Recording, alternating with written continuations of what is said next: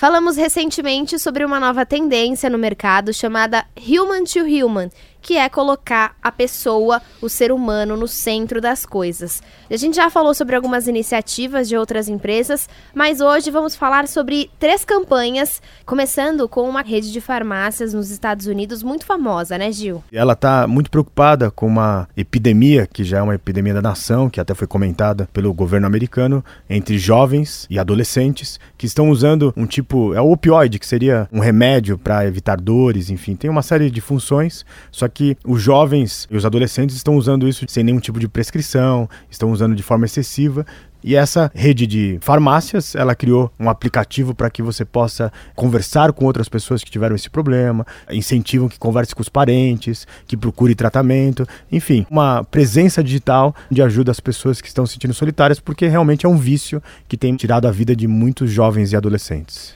Quando o Walgreens faz essa campanha para que as pessoas diminuam a utilização de um analgésico, tecnicamente ela vende esse analgésico. É muito bacana que ela se preocupe mais com a saúde aí dos seus clientes do que com as próprias vendas. E mais ou menos nessa linha, uma grande empresa de alimentos também fez uma campanha colocando os próprios funcionários no centro da campanha, né, Gil? Isso, a, francesa Danone, depois de dois anos de trabalho coletivo entre os seus 50 mil colaboradores, lançou um manifesto que é chamado Manifesto para o Futuro da Comida. E num projeto global que é chamado Um Planeta e uma Saúde, eles fazem todo um questionamento assim que cada vez que você se alimenta, você também está criando o mundo que nós desejamos e que a preocupação em comer, da onde vem a sua comida, o seu alimento, em ter uma qualidade de vida, faz parte também de uma sociedade que está saudável e mais sustentável, é uma boa escolha para todos. E mais ou menos na linha do Walgreens que eu comentei mais cedo, esse manifesto dos funcionários da Danone colocou em xeque